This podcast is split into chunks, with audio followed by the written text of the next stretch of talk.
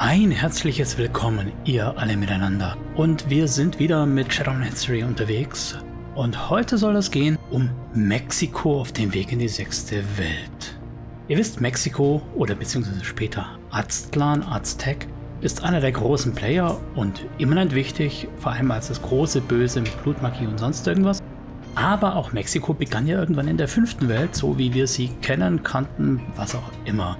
Mexiko spaltet sich in Shadowrun schon im Januar 2001 ab vom Rest der Welt. Und zwar beginnen dort Spannungen zwischen den südlichen Staaten von Mexiko. Ja, entschuldige, der Hund, der tobt hier unterm Tisch. Ist ein bisschen anstrengend gerade, aber egal, wir machen weiter. Die südlichen Staaten von Mexiko, namentlich die Gouverneure der drei Staaten Chiapa, ich spreche es bestimmt falsch aus, Campeche und Quintana Roo fallen binnen zwei Wochen Attentate zum Opfer. Wer das wohl war, wir wissen es noch nicht. Zwei der drei Attentäter werden gefasst und man kommt zum Schluss, dass es Einzeltäter waren. Ich glaube da ja nicht so dran. Am 26. April 2004 wird bekannt, dass der Präsident der Vereinigten Staaten, Martin Hunt, mit dem mexikanischen Präsidenten Miguel Avila regelmäßige Schmiergeldzahlungen transferiert, damit bestimmte Konzerne über die Grenzen hinweg ihren Ressourcen raus ausleben können. Die Politik von Hand, dass er einfach die Sachen laufen lässt, beschafft ihm eher schlechte Umfrageergebnisse und die Gerüchte über diese Zahlungen kosten ihm im Endeffekt später mal das Amt. Wobei, ja, natürlich die Lobbyisten, die davon profitieren, machen das eher als Miesmache und Schlechtreden ab. Aber das kann sein Ansehen auch nicht retten. Im Jahr 2005 gibt es in Mexiko Neuwahlen. Und die skandalgebeutelte Partei Partito Revolucionario Institucional wird abgewählt. Eine neue Koalition aus der FDN, Frente Democratio Nacional und der PAN, Partido de la Acción Nacional, kommt an die Macht. Für uns jetzt natürlich erstmal Blackboxes, weil wir wissen weder, was das eine noch was das andere bedeutet. Eine große Trendwende, die da noch nicht als Trendwende abzusehen ist, fand am 14.08.2007 statt. Drei große Drogenkartelle, nämlich die Medellin, David und Masaja, die haben sich unter der Führung von Juan Ortega zum Medellin-Kartell zusammengetan und haben eine Art Corporation, die Oro Corporation, zur legalen Ausweitung ihrer Geschäftsfelder gegründet. Auch im Rest von Mittelamerika geht es derweilen rund. Im Juni 2008 sind verschiedene mittelamerikanische Staaten nicht mehr länger an der Fortführung von internationalen Vereinbarungen interessiert und kündigen Urheberrechte und andere bilaterale Verträge auf. Das heißt, dort findet dann die Produktpiraterie in verstärkter Form vor und andere Urheberrechtsverletzungen werden legal. Die Overall Corporation, die ich vorher schon erwähnt hatte, setzt sich an die Spitze der aufstrebenden Technopiraterie und steuert somit den zukünftigen Kurs. Wie bereits in der anderen Folge erwähnt, tritt dann im Februar 2010 der große Player Vitas aufs Brett. Und natürlich auch in Mexico City, Südamerika, gibt es diese massiven Todeszahlen. Die offiziellen Ziffern sind irgendwie bei knappe 50, aber ganze Viertel, deren Einwohnerzahlen unbekannt sind, brennen nieder. Das heißt, von den echten Zahlen wissen wir eigentlich gar nichts. So, hier kommen wir jetzt zum ganz entscheidenden Punkt.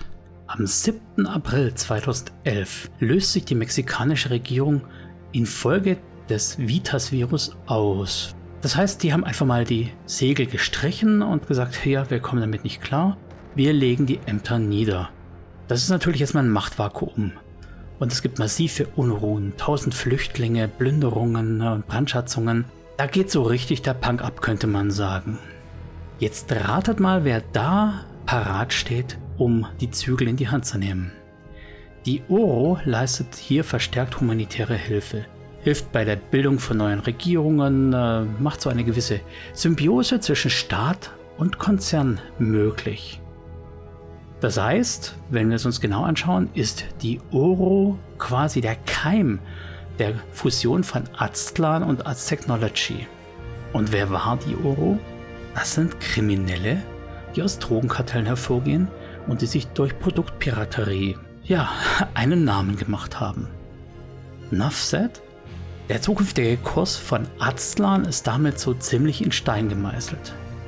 Wenn wir uns diese ganzen Ereignisse im Rückblick anschauen, dann ist vor allem dieser letzte Griff an die Macht durch die Oro, der ist schon ziemlich tief fundamentiert.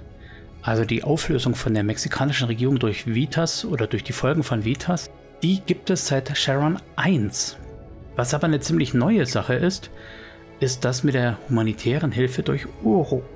Der Einfluss der Oro ist erst ziemlich spät zur Sprache gekommen Interessant ist hier vor allem die Art, wie die Oro Corporation eingeführt wurde. Dass es die überhaupt gibt, das ist eine relativ alte Sache, die durch viele und auch ältere Quellen belegt ist. Ich denke mal, sie kam auf durch Lateinamerika in den Schatten. Das scheint mir die älteste Publikation zu sein und wurde dann nach und nach immer tiefer in die Ereignisse mit verflochten. Zum Beispiel diese ganzen Urheberrechtsgeschichten, die wurden dann erst eingeführt in Almanach der sechsten Welt, also einem Shadowrun 4 Quellenbuch. Die humanitäre Hilfe nach dem Sturz der Regierung ist erst eingeflochten worden mit Konzerngewalten, dem Quellenbuch für die sechste Edition. Das heißt, de facto können wir hier quasi beobachten, wie die Geschichte nachverdichtet wurde wir haben zwar schon lange im Prinzip diese Entwicklung gehabt, dass Aztlan der Schurkenstaat ist, der Südamerika bzw. Mittelamerika quasi in der Hand hält. Was da aber als Erklärung angeboten wird, ist relativ neu.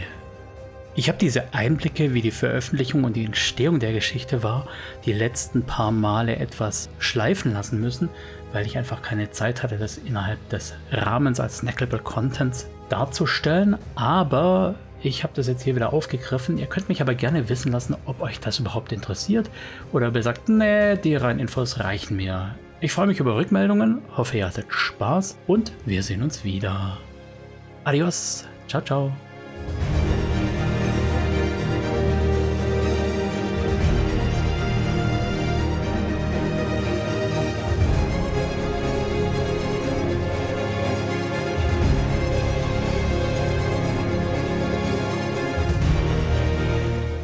Danken muss ich an dieser Stelle vor allem Benjamin Plager, der sich die Mühe gemacht hat, die Timeline von Shadowrun komplett zusammenzustellen, sodass ich mich jetzt schön aus einer Liste bedienen kann und die relevanten Ereignisse aufarbeiten kann.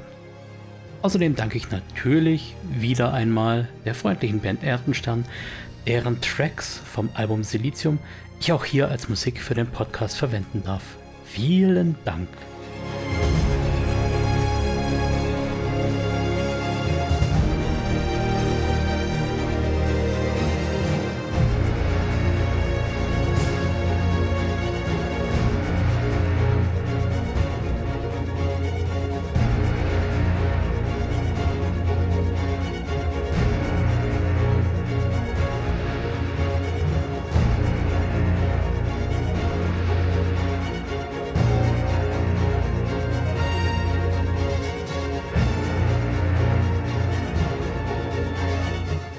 Chiapa, ich spreche es bestimmt falsch aus, Campeche und Chincanta, äh, Chintana Ru